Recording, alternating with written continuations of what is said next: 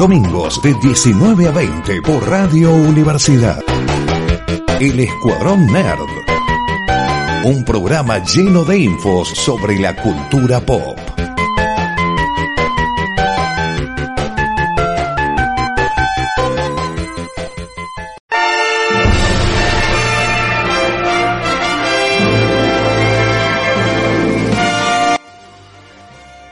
Bienvenido a un nuevo programa del Escuadrón Nerd acá por Radio Universidad en el 94.7, donde lo vamos a estar acompañando una hora con noticias del mundo nerd, cine, serie, película y videojuego.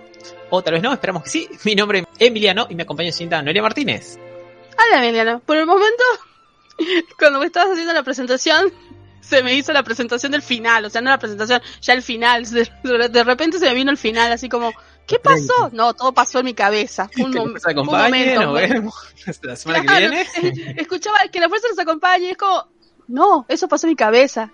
Sí, gente, es así, estamos en diciembre. Está como el señor uno- Martín López. ¿Quién dijo eso? Hola, ¿cómo les va a todos? Sí, sí, no, es ya el último mes, ya se termina todo. Y están los dos juntos, por Termina primera vez hace todo, tiempo. Termina todo, por eso en un despliegue sin igual de, de dinero nos, eh, nos han traído a los dos juntos nuevamente. Han tenido que poner mucho dinero para esto, así que aprovechen. Totalmente. Sí, sí, nos queda un programa más todavía por las dudas, les cuento la semana que viene, el 25, así que ya- Sí. ya va a ser comiditos todo, con sándwich de miga y todo. Sí. Está bien, podemos estar comiditos, pero no bien del, de la cabeza, porque este es diciembre, ya uno llega cansado, ya está. Entre el calor, la final del mundial, es como de, de- complicado. Ay, por Dios, sí, sí, sí, es tremendo. Nunca más un mundial en verano, por favor, nunca más. No, no para nosotros al menos. Imagínate ir ahora a, a la plaza el, el- el sábado, pa- sábado pasado, creo que sí, digo bien. No, el viernes. El viernes El que fue la, la, la- la semifinal, la cantidad de gente en la plaza era impresionante. Sí, sí, la verdad que de encima demasiado calor, no, es como otra fecha, otra fecha. Fue tremendo. El viernes de- rompimos todos los récords, como dice la China Zorrilla, sí.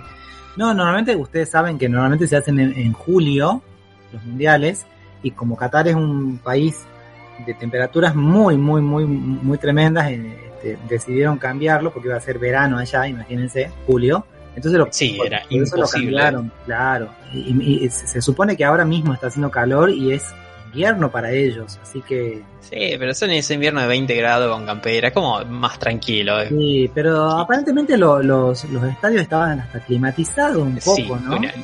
es tecnología que vemos en Star Trek, que vemos en otros lados, no, no acá. No acá, ciertamente. Acá se caen Cae de sí, se te, se te va la... tri- No, pobre, pobre Sarvertin, alquilado con las tormentas. Es la cuarta o quinta vez que se le va rompiendo algo en las últimas dos décadas. Tremendo, por por tremendo. tormenta solamente. Estamos hablando, estamos hablando del viento que hubo el día jueves. Que se voló, un- se voló, digo, no, se, se cayó un pedazo de la tribuna de San Martín. Bueno, nada que ver con, lo, con nuestra temática. Vamos a, a lo nerd, chicos. Eh, ok, bueno, ¿quién tiene algo nerd? Martín. A ver, Tenemos muchas cosas nerd. sí, sí, antes que nada, eh, hubo feria ayer. Hubo feria, ya la última del año, ya la última feria de coleccionista de Tucumán del año. Nos despedimos de Tucumán. Nos despedimos. Cerramos la de puerta y- Tucumán, dijo, chau ahí". Tucumán, hola Qatar. Claro, Qatar. Este, este, este mes hicimos dos, al menos, so far. E Hicimos este, una en el complejo Avellaneda, allá en la, en la 24 de septiembre, y Suipacha. Se llenó de gente, un día de mucho calor, está por demás decirlo. es Tucumán, gente, es Tucumán. A mí la gente venía y me decía, qué calor que hace. Y sí, ¿qué Sí. creías? Que era Qatar, que íbamos a tener climatizado el, el- el espacio abierto, porque encima intentamos nuevamente que sean espacios abiertos, al aire libre dentro de lo posible porque está como tomando fuerza nuevamente el COVID, por desgracia. Así que bueno, y no se puede climatizar un lugar abierto, señor, señora, es muy difícil acá en Argentina. Sí, por desgracia todavía no se puede, pero bueno, el- lo importante es que hubo más que otras veces Sí, y que sí. dentro de todo se, se pudo disfrutar. Mucha gente muy contenta. Seguimos a- hasta, hasta ayer inclusive con, con esta cuestión de invitar a, la- a- a los coleccionistas de figuritas a que la feria sea, una- sea un, un ámbito que, donde también puedan usarlo para encontrarse y cambiar sus figuritas del mundial y de todas las otras colecciones. Mucha gente, muchos niños completando álbumes, lo cual nos da mucha felicidad, mucha alegría. Una cosita más que se suma también, que bueno, que seguramente ya está promediando ya el final de esta, de esta locura que ha sido el mundial. Y bueno, esperamos que muchos hayan completado sus álbumes y de los que no todavía, que sigan intentando. como siempre ha habido más de 30 stands con juguetes, antigüedades, vinilos, cassettes, artesanías, pero que están relacionadas con el mundo friki, obviamente. Aritos, por ejemplo, de, de Stranger Things que estaban preciosos. Cosas talladas en madera con, con, los logos y con temática eh, de series y de películas. Bueno, un poco de todo, de todo, de todo, como están acostumbrados a ver en la feria. Precios desde de, de, de, lo más genial, más barato, hasta también cosas caritas, porque bueno, el coleccionismo a veces tiene su lado caro, ¿no? Ustedes ya lo han visto, los que están ahí saben, y así que bueno. Se ha terminado un año más de feria, quizá hagamos alguna aparición por ahí en otras ferias invitados, pero ya como, como FCT estamos con, por concluido el año. Muy bien, esperamos entonces para ya el año que viene. Eh, asumimos que va a ser sorpresa. Esperamos. sí, después, bueno, ir contando a ver qué va pasando. ¿Y tenés algún tema, noticia nerd de que pasó ahora? ¿Es algo lindo o agradable? Porque con Noé tenemos noticias, pero no son lindas. No, mira, yo en realidad lo, lo que quería comentar un poco es la, la, serie que estuve ahí dándoles una chance este último tiempo. Ya hemos estado hablando un poco acá en el programa de algunas de ellas como 1899, Willow, la semana pasada estuvimos hablando. Willow se va estrenando semana a semana. Imposible spoilear porque en realidad la vamos viendo todos juntos de alguna forma y muy a poquito. Mientras que 1899 ya terminó, no sé si ya estamos en condiciones de, de estar spoiler free, de contar un poquito más de, de, cómo fue el final, de qué nos pareció el final. Yo creo eh, que sí. Eh, no, ¿a vos te importaría? ¿Te dolería que te, te spoilee en 1899 a esta altura? Eh, no, para nada. En realidad me interesaría. me interesa. ¿Qué bueno, me quieren vender? Vendan. Me interesa. Sí, bueno, es más dark que dark por momentos. Sí. Por momentos es, eh, o sea, eh, si vos no viste Dark, no hay ningún problema, va a ser tu primera con, eh, conexión a este mundo. Si viste Dark y te gustó, esto te va a encantar. Perdón sí. el cliché, pero es así. Si lo viste y no te gustó y tiene muchos elementos iguales, acá para mí la, la ventaja es que, eh, bueno, si tenemos un reparto más grande, hay españoles, hay chinas, eh, barra japonesas, porque Sí, es un personaje que pasar por japonesa. Sí, no, no, no fue racismo, es que hay una explicación en la serie por eso. Sí. Eh, hay franceses, hay polaco, es como es una linda ensalada de frutas y yo lo sentí mucho más interesante por eso. Para mí no es tan atrapante como Dark. Y acá meten totalmente la ciencia ficción, que yo pensé que se iban a ir para otro lado, para el lado de la magia. No sé si que, querés vos romper el spoiler, Martín, o no, lo rompo La verdad que me di cuenta, me di cuenta bastante antes de que termine por dónde venía la mano, no exactamente el final final, pero sí estas cosas tan extrañas, porque imagínense que van en un viaje tipo Titanic, literalmente barco así, transatlántico, y empiezan a pasar cosas raras, raras, raras, raras, raras, hasta que de repente encuentran, es como que por unas especies de, de escotillas, tipo las de Lost, iban en vez de en vez de encontrar abajo una, un, un, refugio subterráneo, iban directamente a un mundo así nuevo y, y a otro lado que generalmente estaba relacionado a ello, era el recuerdo de uno que se le quemó sí. la familia, una casa, estaba la casa quemada. La otra y, estaba con como el recuerdo de, un, de, un, de, un, asilo mental y, y, y parecían realmente ser escena, lugares así como grandes, como al aire libre, gigantesco, y vos decías, pero eso estaba adentro de un barco o está o hay alguna especie de pasaje hacia afuera. Aparte, es... hay un momento donde la niebla envuelve a un personaje y le da como pesadillas. Entonces yo digo, ok, esto es magia, esto es, no sé. Para mí era el Triángulo de las Bermudas, no. porque por el Triángulo de las Bermudas este, full. Yo estaba pero, seguro que era el Triángulo de las Bermudas, estaba así. Yo, yo le conté eso, ¿no? De, de, después del primer tráiler que había un triángulo así que se caía el agua, digo, bueno, esto es el Triángulo de la Bermuda, por eso desapareció un barco, por eso hay otro barco, y no, terminó siendo ciencia ficción. No sabemos si es cierto lo que nos mostraron o no, pero lo que nos da a entender es que es todo un sueño, o sí. todo es como Matrix, literalmente Matrix, que en la, en la serie de Dark era eh, siempre esta frase, el leitmotiv de la serie era hay un error en la Matrix, acá también, y nos da a entender como sí. que es todo un programa de computadoras hecho para preservar la memoria del hijo difunto de uno de los protagonistas.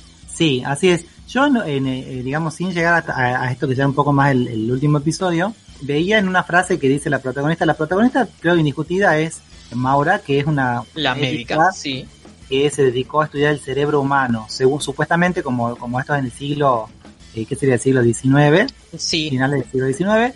Ella dice que ella estudió, pero que no se le permitió practicar por ser mujer. Hasta ahí, hasta ahí quedamos. Pero en un, en un momento el, el, otro personaje que, que se llama Eric o algo así, que viene a ser, es Jonas de, de Dark, Sí, que es el capitán Están de la nave, sí. Están hablando acerca de qué posibilidades hay de que el cerebro a vos te haga creer que estás viendo algo que no está allí.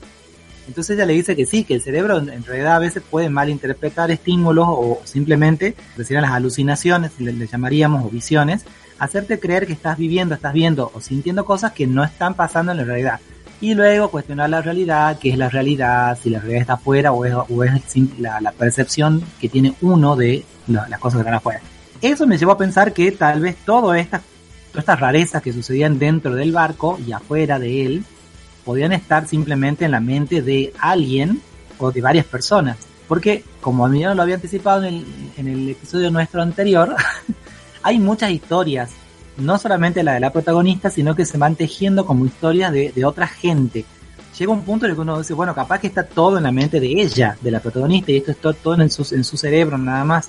Pero finalmente descubrimos que no es tan así. Cada personaje tiene su historia y es como que tiene su motivo de estar ahí, en ese barco o en esa nave, vamos a llamarlo ahora, adelantándonos. Sí, Y es como que aparentemente han sido voluntarios en algún tipo de experimento. Ella, la, la protagonista está segura que su padre, que también era, era evidentemente un médico, es como la, la mano oscura detrás de todo que, Sí. estaba causando todo eso. que estaba, claro, que Y- estaba orquestando el experimento, si se quiere. Y aparece este señor y le dice, no, acá sos vos, vos sos la que está haciendo todo esto. Es muy interesante. Yo lo definiría como es la mezcla entre Matrix de las hermanas Wachowski e Inception de Christopher Nolan, Sí, donde qué es real, qué no y cómo cambiamos la realidad, eh, te lo debo a vos. Vos decidí qué pasa. sí, sí.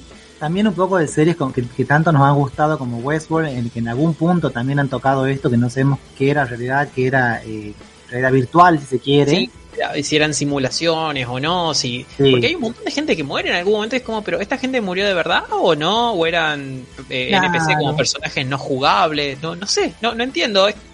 Sí, sí, eh, exactamente. En un momento dado eh, suena como un, un reloj en el barco y la gente Sí. se empieza a suicidar así en masa, literalmente en masa, salvo unos cuantos. Que uno dice, bueno, evidentemente estos son los personajes principales. Justo, justo, qué bueno que los protagonistas no se suicidaron en ese momento, es como ¿qué hacíamos con el contrato? Claro. Y finalmente vamos a, alargar ya el, el final contarles.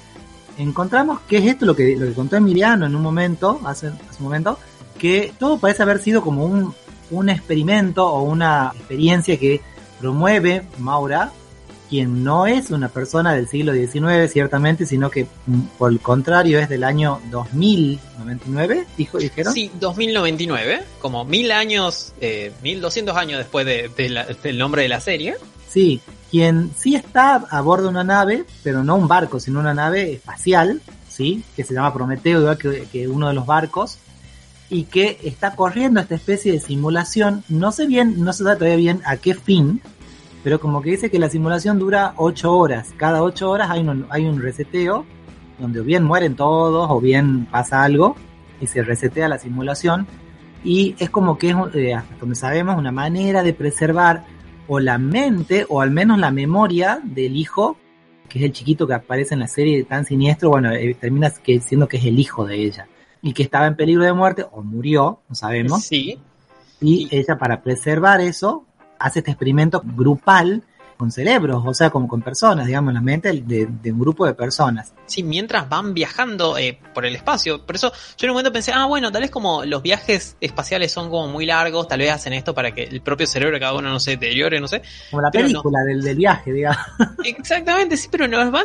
y- Es la, la cosa rara de Dark que, que hasta que no termina la serie no te explican todo. Y aunque te expliquen todo, a veces no lo entendés. Creo que Sí. la pregunta de la serie eh, original era ¿qué pasó con el otro barco? Y terminó siendo eh, no estamos en un barco, ¿en qué estamos viajando? Eh, es lo del final de la segunda temporada de Dark era como, la pregunta no es cuándo ni dónde, es de qué universo vienes, como, bueno, está bien. Cada vez te la plantean como esto, la respuesta que te dan es una nueva pregunta que apunta a otro lado, no a donde la serie estaba yendo. Supongo Sí, que depende de cada, de, de cada quien si le gusta más o menos. Sí, lo único que no han, no han utilizado todavía es justamente lo de Dark. Las realidades paralelas ni los viajes en el tiempo. Hasta ahora. Porque Sí. hasta el momento, como todo sucede en la mente de, de todos los protagonistas, ellos están en un tiempo, en un lugar, simplemente que sus mentes son engañadas por el programa o por la mente de la, de la, de la cabeza principal, que por cierto no sabemos si es Maura, si es el hermano, que está detrás de una computadora o si es el padre. Bueno, aparentemente es el, ella y el hermano son los que han orquestado todo y los que dirigen este experimento. Pero ahí están cada uno de los, de los personajes principales quienes aparentemente habrían voluntariamente accedido a estar allí porque también querían como o olvidar alguna cosa traumática o volver a ver a alguien que ha fallecido y que, que está en sus memorias nada más es como que tiene que ver con esto también, ¿no? Como si fuera una especie de, lugar donde uno podía ir y voluntariamente... sí. sí. o, como, bueno, hay un, hay un, hay, hay un montón de cosas. En la ciencia ficción se, creía que en algún momento la ciencia iba a permitir que, que, la, uno vaya a un, a un, lugar así y se haga un tratamiento ambulatorio en el cual te, te, o te borren recuerdos, como por ejemplo en el eterno resplandor de una mente sin recuerdos. ¿se sí, acuerdan? O en, sí, o en Iron Man 3, eh, no, perdón, eh, en Spider-Man 2, que hablan del BARF, que es esta tecnología que te permitía sanar heridas que tenía, por ejemplo, eh, Tony nunca se despidió de sus padres antes que ellos hagan el viaje y que mueren. Bueno, y acá es como él podía revivir ese evento traumático y sanarse de alguna manera, ¿eh?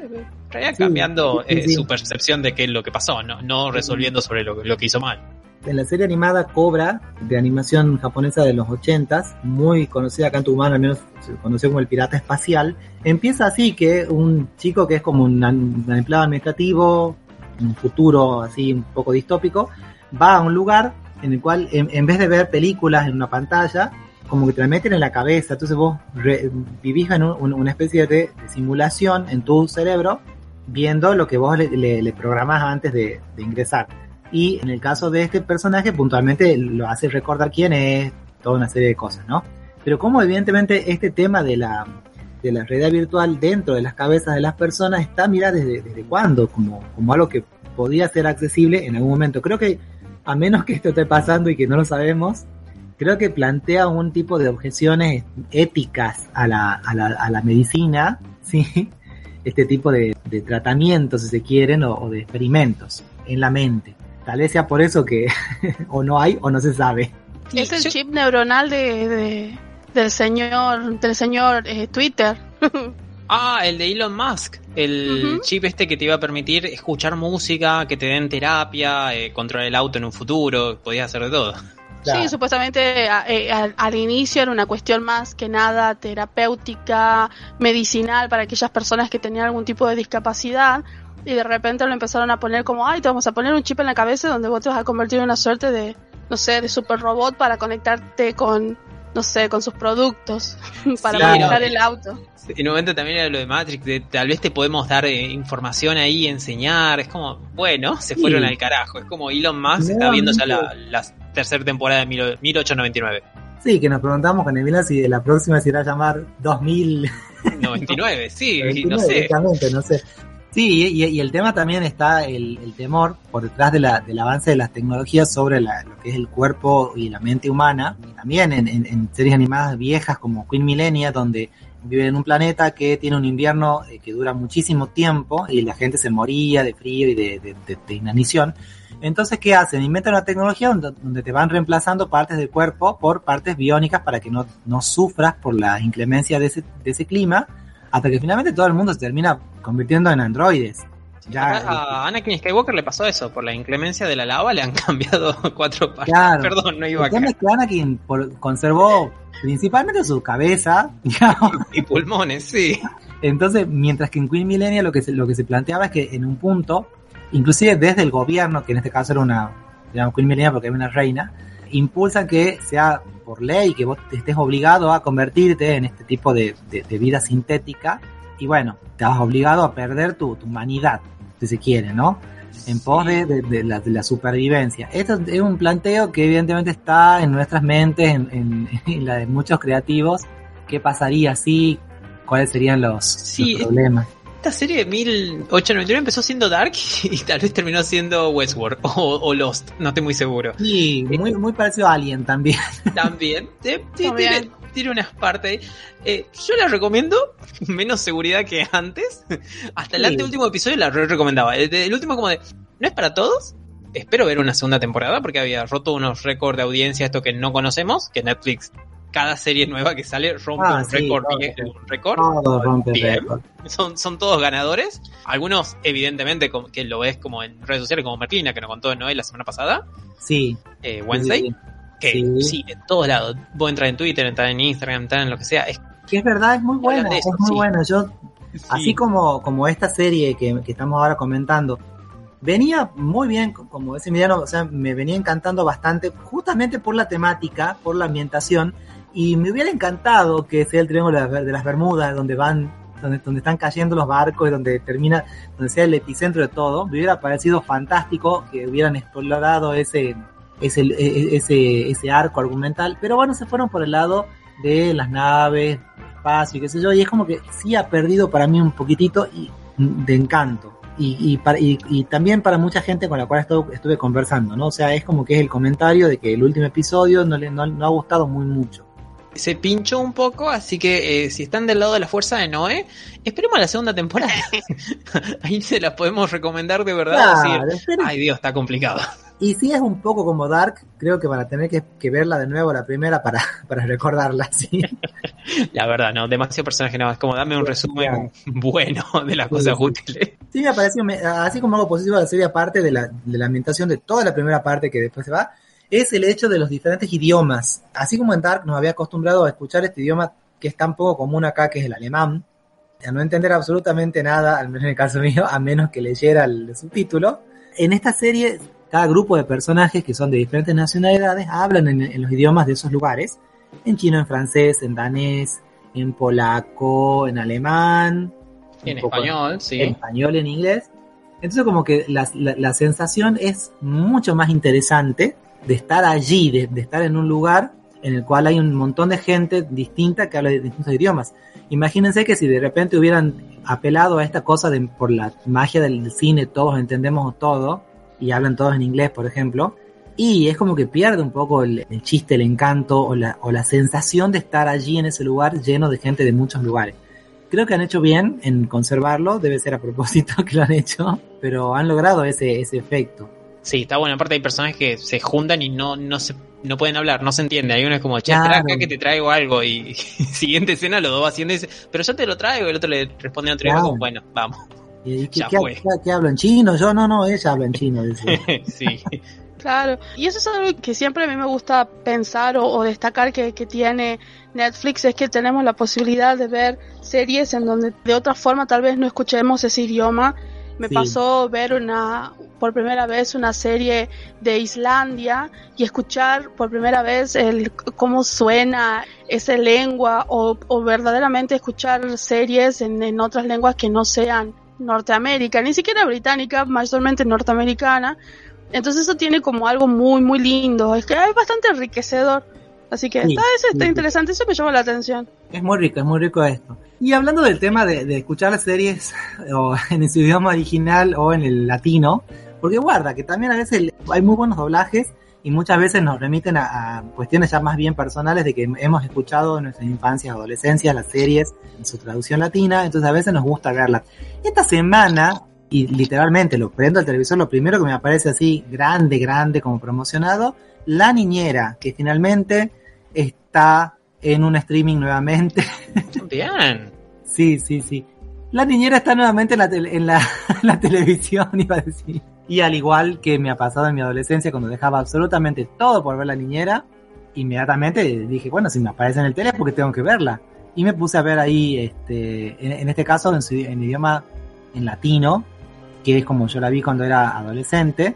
La niñera acá la, la pasaban en, en- en la televisión abierta en Tucumán, allá por el año entre el 90 y me atrevo a decir 95, 96, 97 empezaron a pasarla y verdaderamente yo en esa época iba al secundario, ¿no? Y como no estaba acostumbrado a, eh, a levantarme temprano porque yo iba a la tarde, me pasaron a la mañana, me costaba muchísimo después no volver a casa y, y morir con unas siestas larguísimas, así no había forma de despertarme. La única forma que había de despertarme era cuando empezaba la niñera a las 6 de la tarde, o sea, imagínense la siesta, y Sí. me, me levantaba solamente y exclusivamente para ver la niñera. Para ver la Y- niñera. sí, y está ahí para reverla.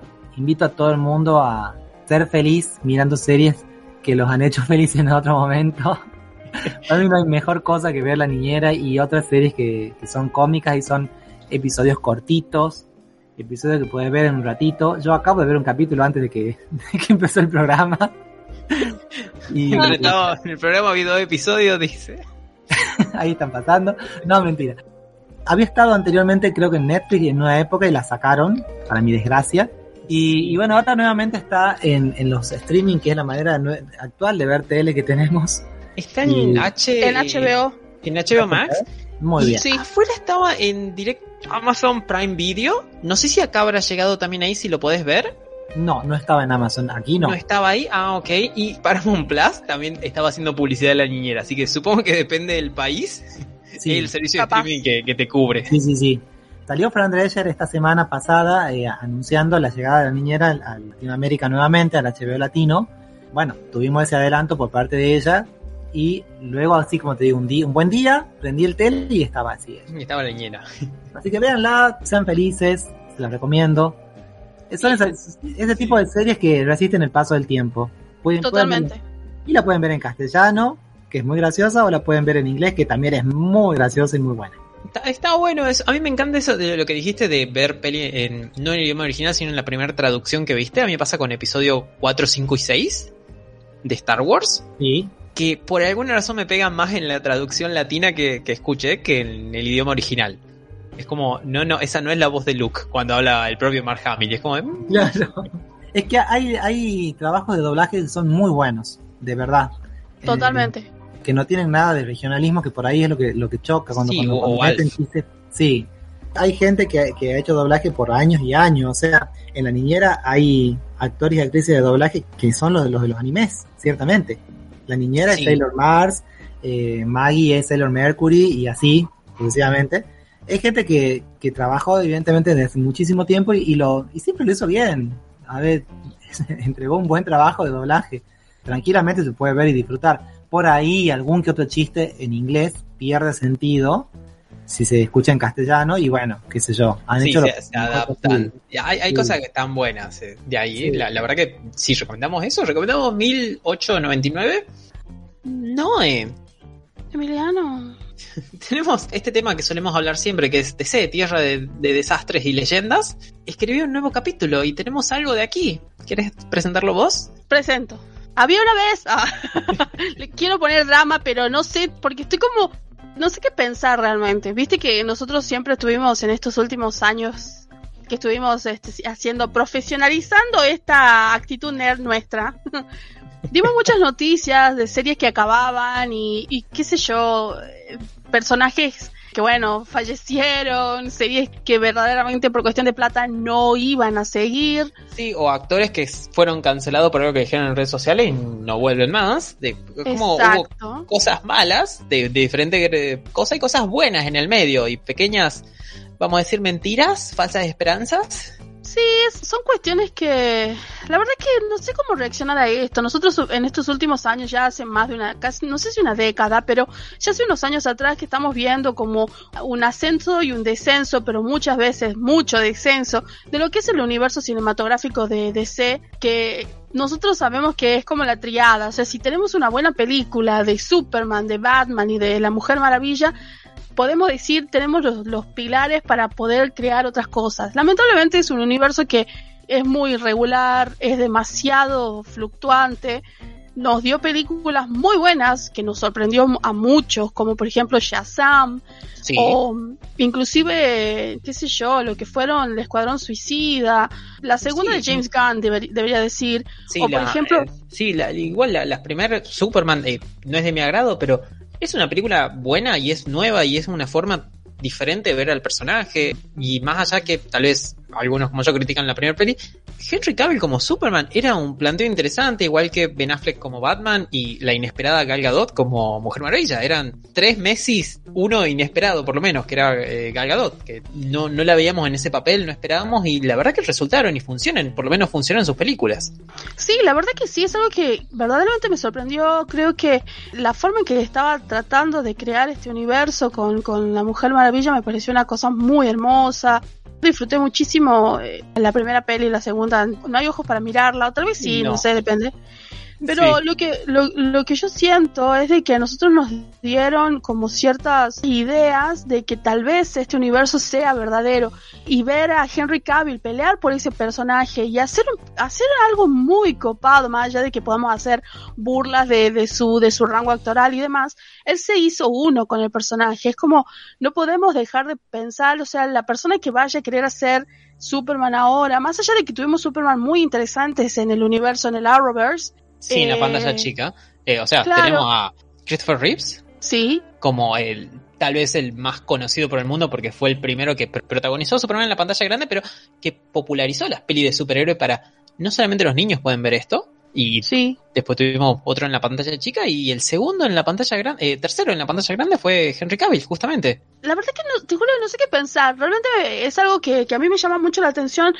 Porque a dónde queremos llegar con esto, Emiliano y yo, haciendo tanto bla bla bla bla, es de que el señor Henry Cavill ya no va a ser más Superman. Hace dos meses trajimos la noticia porque el propio Henry Cavill la dijo, le, dijeron, puedes decir la hora de que él iba a volver a ser Superman, él se iba a volver a colgar la capa cuando lo vimos al final de eh, Shazam Negro, ¿cómo se llama? Eh, The Rock, se me fue el nombre. Black Adam. Black Adam, muchas gracias. De Black Adam, que lo vemos volver a Henry, que eh, hizo, grabó unas escenas ahí, grabó escenas para Flash y para Aquaman, salieron, esa noticia también es como de, ok, el universo vuelve Henry Cavill a todo el universo DC y para futuro, y se hablaba de cuál iba a ser Superman 2, quién iba a ser el villano. Y ahora Henry, en lo que es el miércoles de esta, de la semana que pasó, nos dijo, no, ya no. Me dijeron que no, que cuelgue la capa y que hay un nuevo universo por construir. Yo creo que el señor Gunn, no me acuerdo el apellido de la otra persona que Sí, está junto a es James. Gunn, Sí, eh, Peter mm, Sarva, algo, algo así. va, va por ahí, sí, no sé. no sé, un apellido muy extraño. Vamos a decir los dos villanos Safran. de esto. A Safran, el señor Safran y el señor Gunn, dijeron verdaderamente de que en el universo que ellos están tratando de construir, básicamente el señor Cavill tal vez no estaría entrando, por lo menos evidentemente no hay idea de hacer una película de Superman, o si la hay, no es con el señor Cavill. El señor Cavill dijo de que bueno, se sentía muy mal, que lamentablemente era un, para mí o para todos los fans, es como un golpe bajo después de que, él, que le hayan dado el permiso de anunciar, porque apareció en la película del señor The Rock, creo que The Rock y muchísimos otros este, actores, inclusive el mismísimo este, eh, Momoa, porque bueno, esa es otra de las películas que funcionaron y que está teniendo muchos problemas ahora para salir, hicieron como mucho lobby para que se mantenga el señor Henry Cavill en donde está. Bueno, evidentemente no sirvió de nada porque bueno, hay otros directivos, otras ideas, otras cabezas y bueno, chao, fue muy triste. La verdad que es horrible el coso ese porque, no sé, The Rock estuvo 10 años peleando para sacar la peli de Black Adam y los últimos 3 años estuvo peleando para que Henry Cavill pueda aparecer en la peli porque no es que le decían, no, Henry no va a aparecer, sino le decían, Henry ya no forma parte de este universo. No sé, yo siento que es casi un insulto hacia el actor Sí, me y tal muy- vez como Sí, sí, fanático hacia los fanáticos también de che, nosotros queremos ese universo. Entiendo, es- ellos lo miran desde el lado de marketing de che, si no me da el número verde acá, no funciona, no es rentable que sigamos haciendo películas. Pero no sé si era tan malo, tan desastre. Le soltaron la mano a Henry, a Henry y eh, hace unos días le soltaron la mano a, a Patty Jenkins. Directamente le dijeron a, Sí. a ella de que no va a haber una Wonder Woman 3, o por lo menos no va a avanzar la etapa de producción de la peli y no va a avanzar con Patty Jenkins. La propia Gal Gadot salió a cruzar a la gente en Twitter de, de Warner diciendo que ellos no entendían lo que era el arco narrativo de un personaje y demás. Sí, sí, sí. Se cree también que, que la señorita Gal Gadot ya está fuera del universo. Ella ya, la señora Gal Gadot, hace unos meses atrás, o por lo menos un mes tal vez, en sus redes sociales, ella les, les agradeció a los fans de todo el mundo el apoyo, el cariño, pero ella quería contar de que ella ya no va a ser más parte del universo de, de DC y no va a ser, tristemente, ya no va a ser más la Mujer Maravilla. O sea que evidentemente, o bueno, ella la verdad fue bastante digna en decir, ¿saben qué? A mí no me dan bola, hace tanto que no estamos hablando, no hay noticias de nada y es como, antes que digan nada, digo yo adiós. Es más, la señora Jenkins estuvo peleando por ese papel y por esa película durante tanto tiempo que también me pareció muy injusto que ahora es como, no, disculpa chiquita, no tenemos tiempo para vos. Y lo mismo que Henry. Yo creo que el universo siguió en pie gracias a Henry, gracias a que él junto con los fans pudieron sacar la versión extendida, lo que vimos de, del señor Zack Sí, Snyder. Hizo un lobby muy grande junto a los fans para que esto suceda. Le dio como una suerte de, de, de aire nuevo y bueno, es como, chao, adiós. Lo bueno que podemos decir dentro de esto es que el señor de, que hace Batman, eh, Ben Affleck, el señor Ben Affleck, perdón, es que hay tres Batman, era Ben Affleck, no eran los otros dos. Se juntó con James Gunn y le dijeron que Ben Affleck, esto es horrible también porque significa que ya le bajaron el pulgar a su Batman, que Ben Affleck va a regresar al universo de DC como director. No se anunció qué peli, pero bueno, básicamente nos dieron de baja la, la Trinidad que teníamos y yo creo que ya significa un reboot del universo. Tal vez quedándose el- el- pocas cosas que funcionaron como el Escuadrón Suicida y Aquaman y Shazam. Porque Sí. a The Rock aparentemente también le dijeron que con esos números no va a haber una, una Black Adam 2. Parece que le tiraron un poco de mierdita a The Rock desde la parte de DC y The Rock dijo, ¿sabes qué? Yo trabajo con otra gente a partir de ahora. Así que bueno, eh, es el lugar donde si no vendes bien, no hay pelis o no hay un plan. O hay un plan nuevo que no involucra a un, montón de gente. Y bueno, eh, supongo que quedamos con nosotros, los fanáticos, que, que bajón, te detesto James Gunn, pero dame más pelis, que estén buenas. La verdad que sí es muy triste. Yo siento, como vos dijiste, Milano, es como que una falta de respeto todo lo que hizo Henry. La verdad que es un chabón, que es, es un actor que es muy encantador, muy respetuoso. Él no va a ir en contra de las personas que le están dando la plata o que le están dando el proyecto, pero lo que sí vimos y a lo cual la verdad respeto mucho es de que es un fan y es un fan que, que respeta tanto lo que está haciendo, por lo menos sus creencias ideologías dentro del universo en el que está trabajando, que viendo y considerando que la gente, los escritores de Netflix no estaban llevando un buen camino, por ejemplo, en lo que es The Witcher, él dijo, no, ¿saben qué? Esto no es para mí, no me gusta, esto no es así, chao, y se fue. Sí, Y acá que de repente haya dicho, sí, sí, sí, vos sos, y después como, ay no, acabamos de correr a las personas que te dijeron que sí, así que, Lola, adiós. Sí, horrible. Bueno, el señor James Gunn va a ser aparentemente la noticia que hay ahora, el encargado de dirigir la nueva Superman, que va a tratar la historia de un joven Clark Kent. Y bueno, por eso no está en los planes. Podrían hacer la peli del joven Clark Kent por un lado y después la, la peli del Superman más grande. No sé, Diego. Nos puedes poner Sí, a los dos sí. contentos, tanto a James Gunn como a nosotros. Por favor, es lo mínimo. Yo creo que, que sí, qué sé yo, es muy triste, porque la verdad que lo estábamos esperando. Sinceramente a mí me gustó mucho la película de Rock. Me gustó mucho eh, ese titubeo en, en, en que lo hacemos, lo hacemos súper violento, ¿no? Pero lo que salió salió bastante interesante. Me gustó el hecho de que haya aparecido Superman, me pareció hermoso, porque así se puede unir verdaderamente al universo de, de Zachary Levi en su película de Shazam, lo cual me pareció horrible, es tal vez porque yo estoy enojada y tal vez todo me lo tomo muy a pecho porque también soy fan del señor Henry, es de que el señor Zachary Levi en la publicación de Instagram de Henry, que está muy activo siempre en las redes, le dijo, uh, lo lamento mucho, espero que nos veamos en otro universo. Y es como, chabón, callate, no digas nada, que vos no estás seguro de nada, amigo. Es como, chao. Hasta que no salga su, su peli, está en la línea floja de está y no está, es el, el gato de Schrödinger. Hasta, hasta Sí. no, no veamos los números de su peli. Sí, bueno, Hasta que no salga tu peli, querido, cierre usted su. Sí, la, la verdad que sí, pero bueno, esperemos que sea lo mejor y que bueno, que en algún momento DC recapitule y entienda o, o sepa hacer bien las cosas y lo que nos dé sea tan buen contenido que no, nos haga pasar este mal trago y sea un, un simple recuerdo de... ¿Te acordás cuando le dijeron que no a Henry? ¿Te acordás? Y ahora míralo, haciendo películas porno de Superman. Señora Emiliano Ortiz, no, eh. enos acá en esto que hemos denominado. ¿Cómo lo denominamos? Ah, sí, el Escuadrón. El- ah, perdón, pensé que era el nombre de segmento y digo, no tiene, pero te invento uno. Inventame el segmento. Por favor, hace que deje de, llorar a Henry Cavill. Ay, por favor. Pasamos de...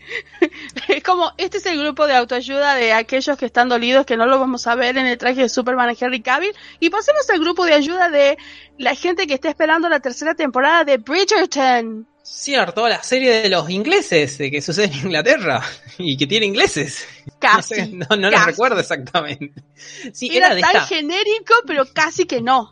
Es como, como Orgullo y Prejuicio en Inglaterra, pero con otra familia y de parte de Netflix.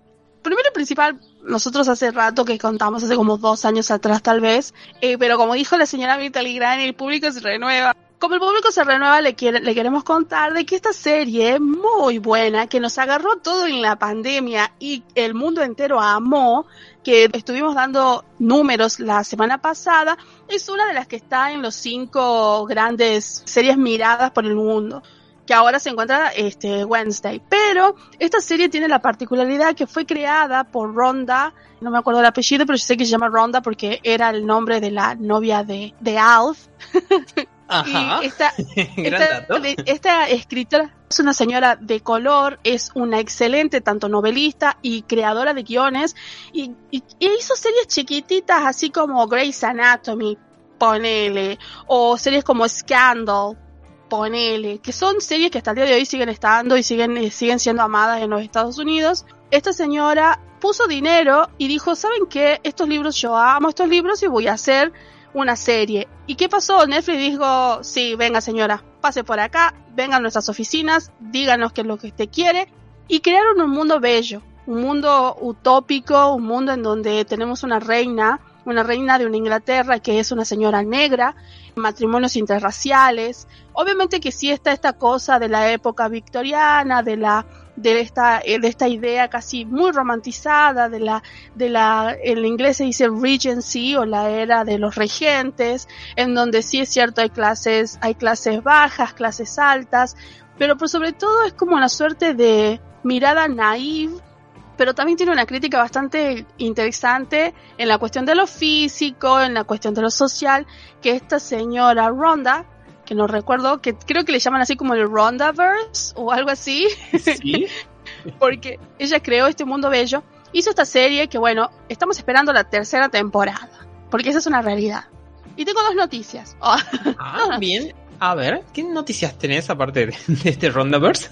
¿Qué pasa? Estas historias están basadas en una serie de libros. Bridgerton es una familia, es una familia muy amada, muy querida, muy bien ubicada en la escala social de este mundo utópico de la era de los regentes en Inglaterra, pero que tiene como 20 hijitos. cada Sí. novela, cada novela ataca o taclea la vida amorosa de cada uno de estos hijos.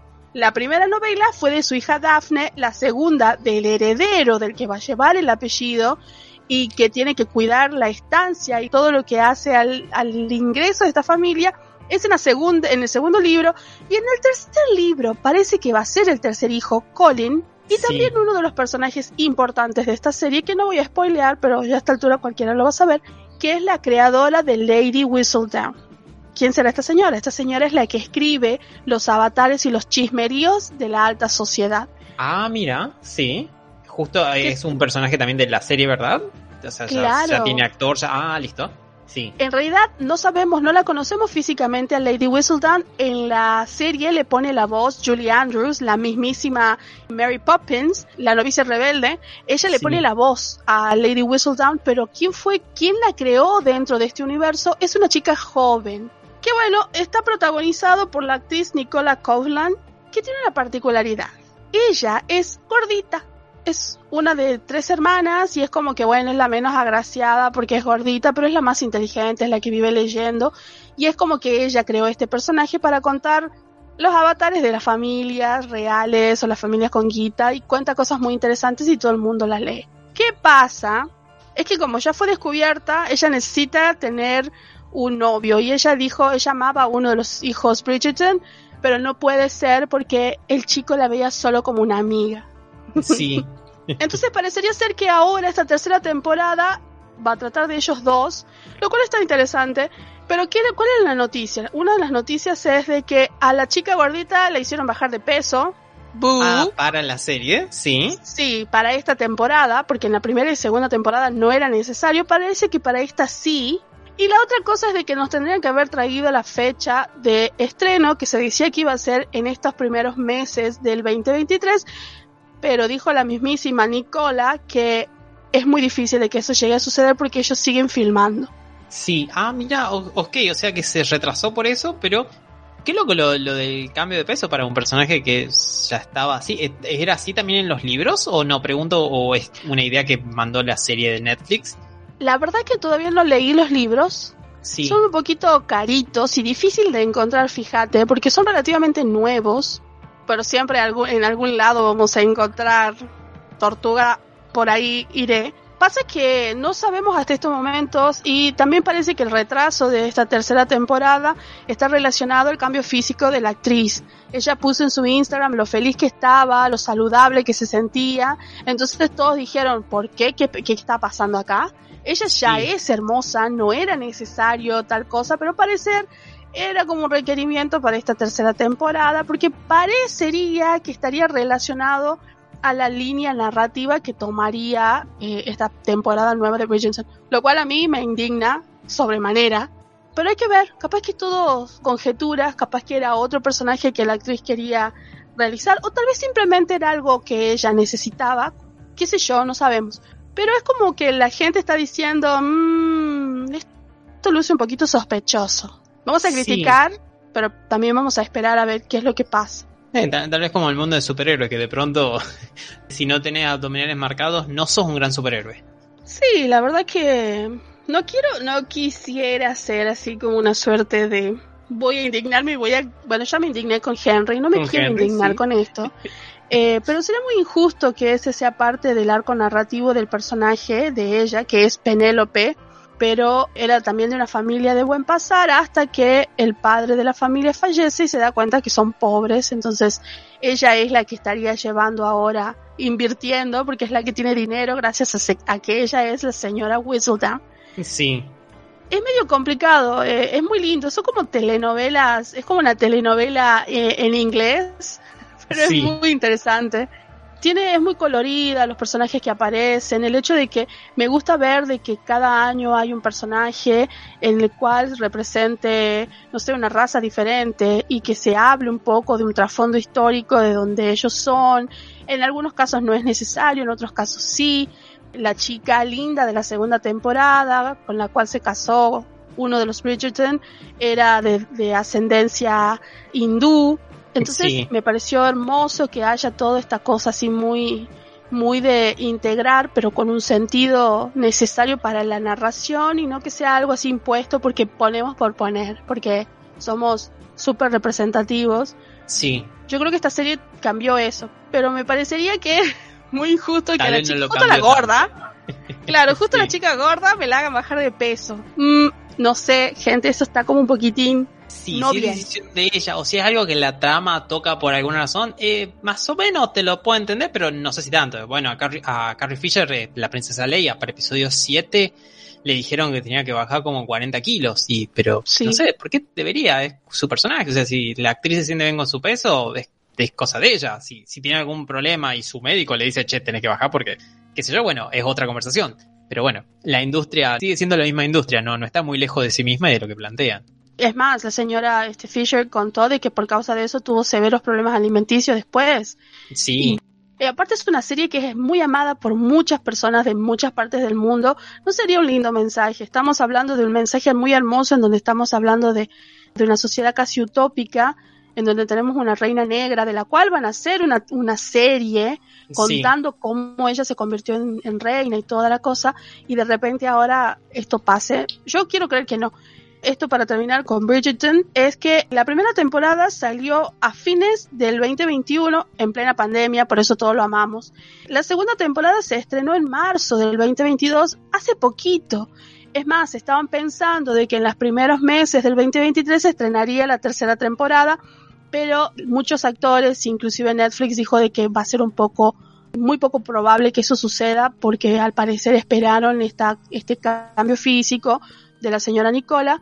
Entonces es como que estamos en veremos todavía, pero sí va, se va a estrenar en el 2023, solamente que tal vez casi a mediados o fines del año, pero todavía no hay nada confirmado. Sí, bueno, eh, a seguir esperando esta serie, a ver, de, justamente, hay tiempo para verla, en caso que seas como yo, que no la hayas visto, no sepa ni pronunciarla cada tanto, pero hay tiempo para ver esto. Es difícil. y eh, yo te traigo algo del futuro. Te quería- Oh, Para el futuro, perdón, no del futuro, para el futuro. me acabas de engañar.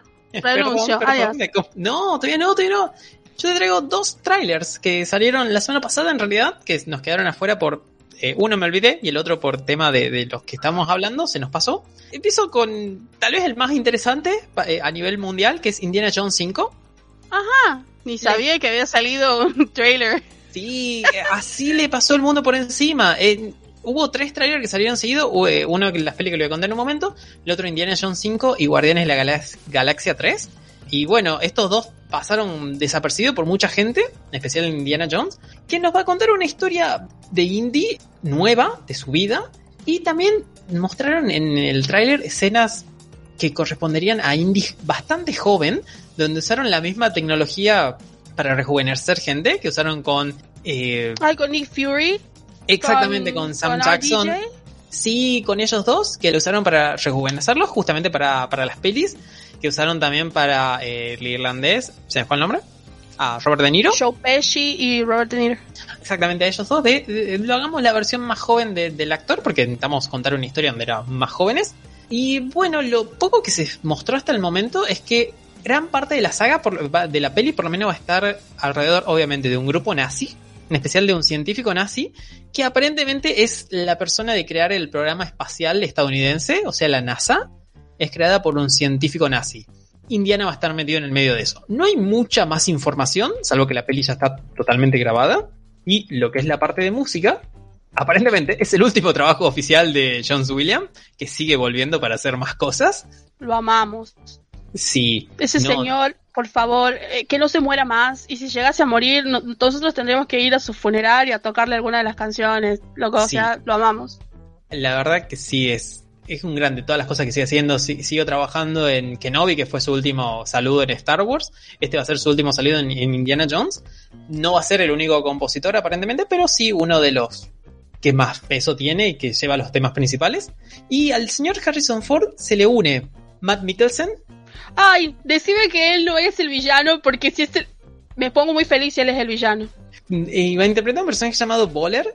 No sé muy bien si él es el villano, pero es uno de los candidatos a probablemente es un nazi. Ah, ah, es que ustedes no entienden, gente. El señor Nicholson nació para ser de villano.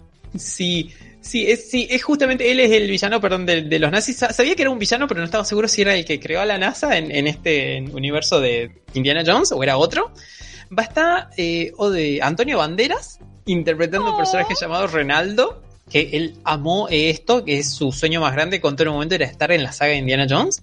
Y al otro, a la otra actriz que voy a re- remarcar de, de todo el elenco que está. Ah, perdón, también va a estar Toby Jones. Sí, re sí. Y- Dobby. de- que hizo de Dobby en la saga de Harry Potter. Y la, última actriz que resalto de acá es Phoebe. Phoebe Waller-Bridge. Ella, muchísimas gracias. Esa señora es una grosa. Hizo series maravillosas, escribió series maravillosas. Es una mina excelentísima actriz. Yo creo que ella hizo el guion. No sé si está ¿Sí? involucrada en el guion. Puede ser, no lo dice que está como, como actriz, un personaje llamado Elena, que por el tráiler es como de, ¿es la hija de, de Harrison o no? ¿O es un familiar? Porque eh, el señor Shia LaBeouf, que en la peli de la calavera de cristal, eh, Supuestamente era el hijo. era el Boo. hijo. Bueno, eh, dice que por lo menos lo que nos mostró el trailer es que no va a ser tocado ese tema, aparentemente tampoco en la, en la peli. Esperemos que sí. Y Junio 2023. sí, Indiana Jones y la llamada del destino. eh, una traducción, el otro es el dial del destino. El llamado del destino. Sí, creo que llamado queda mucho mejor, o Indiana Jones 5, y redondeamos con eso. Señor Eh, Emiliano Ortiz, Sí. acá viene mi pregunta, que es una duda que, que tuve desde el momento que usted me empezó a contar. ¿Esta película sale para cine o es un especial para Disney Plus? Eh, no, esto es una película totalmente para cine y está dirigida por James Mangold, que es el director de Logan, Uh, de tal vez la mejor peli del universo de X-Men. le tengo fe, tengo Totalmente. fe. Desde el minuto uno esperamos que esto esté muy bueno. Va a salir el año que viene, como contaste. Y eh, la otra noticia que salió en el medio es una nueva Transformers. ¿Qué vas a decir? ¿Otra? Sí, otra. Pero lo interesante de ¿Por esto... qué no? Eh, sí, la, la verdad es que la última Bumblebee estuvo bastante buena. Las anteriores Sí. estuvieron un poco ya, me venció demasiado esto, cancelenlo o, can- o díganle que no. Esta estuvo, la, la última buena de Bumblebee está, estuvo buena. Esta historia tal vez continúe el mismo universo que la anterior, tal vez no. Pero va a haber un crossover, se van a juntar con elementos de guerra de bestia. No te lo puedo creer. Sí, Callate y vamos al cine. exactamente, se llama Transformers El despertar de las bestias o Rise of the Beast. Y sí, Debo- vamos... Sí, perdón. A ver, yo soy, yo soy muy fanática. Yo perdono todas las películas de Transformers porque yo amo Transformers. O sea, Transformers es en mi dibujito de la infancia. Volví de la escuela para ver Transformers. Así como Martín con la niñera, yo con Transformers a la mañana. La guerra de bestias, Transformers, eso fue, por favor, fue, fue maravilloso. Yo amo, yo amo los Transformers. Y si me estás diciendo que va a haber una película, ya terminaron, vendémela, decime que vamos al cine y ya. No sale este año, no me importa, sale el año que viene. Esperemos hasta el año que viene enfrente del cine. Sí, 9 de junio del 2023, el año que viene. Lo- maravilloso. Sí. Maravilloso, por favor, juntemos gente. Vayamos a ver esa peli, por favor. Sí, eh, Peter Cullen, que es el que le pone la voz a Optimus, en la mayoría de las cosas vuelve, justamente como Optimus. señor. Y el otro que va a ser de Optimus Primal o Optimus Primitivo, de la versión del, de que hacía de mono, va a ser Ron Per- Gorila, discúlpame. Ah, perdón, del gorila. Perdón, del gorila, va a ser Ron Perlman. No, esto es muy tremendo. Este, o sea, lo lamento por Henry Cavill, pero esta noticia me llena de alegría. sí, esta, este tráiler, sí, el tráiler de Transformers le ganó en reproducciones a lo que es el tráiler de Indiana Jones 5 y de Guardianes de la Galaxia 3. Este es el nivel de hype que generó en las redes sociales por lo que traemos. También va a haber otra gente como Peter Dinklage, que estuvo en Juego de Tronos, y va a estar Michelle Yeoh y gran Ay, elenco. Por favor, Sí, son estoy lo más interesante. Estoy viendo, en estos momentos, disculpen chicos, no hice mi tarea, soy una mala alumna, estoy en diciembre, basta. Ah, estoy viendo ahora el tráiler, no puedo creer las bestias. Hay una chita, o sea, Son hello, hermosos. O sea, es Cheetor de, de la serie. Eh, por estaba favor. Arce, que es una moto, que ya, ya apareció en la peli anterior. Eh, Oh, está Rhino y está Águila, que son tres que aparecieron en la serie animada. eh, en la serie animada, sí, justamente. Así que es- espero que esté bueno, la verdad. No sé. Aunque no esté buena, yo vi todas las películas de Transformers, yo no voy a mentir, yo disfruté cada una de ellas. La primera, la última, Bumblebee fue una joyita maravillosa, la verdad que fue genial. Bumblebee es uno de mis favoritos después de Optimus Prime. Y tal vez que, tal vez uno que otro Decepticon, no voy a decir su nombre, Ah, pero esto es maravilloso. ¿Quiénes son los humanos que van a estar en esta peli? Ah, sí, son totalmente nuevos y, y están ahí. Qué Eh, bueno. No, no recuerdo quiénes son. Sí, no son importantes porque no continúan la historia de la chica de la peli anterior, que era una chica, una joven que encuentra a Bumblebee eh, herido y lo, lo ayuda. Sí, porque ella se deshace, es como que lo deja Sí. ir para que, porque lo ama, lo deja ir. Algo así, sí, es como te amo mucho y no voy a estar en la secuela. Muchas gracias. Eh, y bueno, esta peli sucede unos cuantos años después, creo que en la década de los 90, si no me equivoco, estaba ambientada ahí. Y bueno, esperamos a ver esto, porque la verdad que es algo que se venía pidiendo. Es algo que ya hicieron esta unión en, bueno, la serie original de Guerra de Bestias, pero también en las nuevas que se están viendo en Netflix. De los Transformers se encuentran con Guerra de Bestias y demás. Está Qué bueno. maravilla, Es, un gran universo. Chicos, es la séptima película. Sí, sí, no, está, está lleno. Es como, disculpen, Transformer es el rápido y furioso de los nerds. Sí. Sí, la- pero la lo amamos, sí. yo lo amo. Yo los amo, Sí. disculpen, yo los amo. No me arrepiento de este amor. La verdad que sí, ¿no? Pero, pero bueno, esperemos que esté bueno y que la verdad que esté muy bueno, porque es un gran universo, una gran cosa lo que nos pueden prometer Transformers y espero que cumplan. Mínimo va a ser un espectáculo para Pochoclo. Sí, señor. Bueno, y este fue el fin de este programa. Eh, ya volvemos la semana que viene para desearles feliz Navidad y hacer tal vez algunas recomendaciones navideñas, tal vez no. Ya vamos a ver si nos acordamos. y bueno, nosotros fuimos el Escuadrón Neri y volvemos la semana que viene. Que la fuerza acompañe. Chao. Adiós. Chao, chao. Hacemos el especial de Navidad.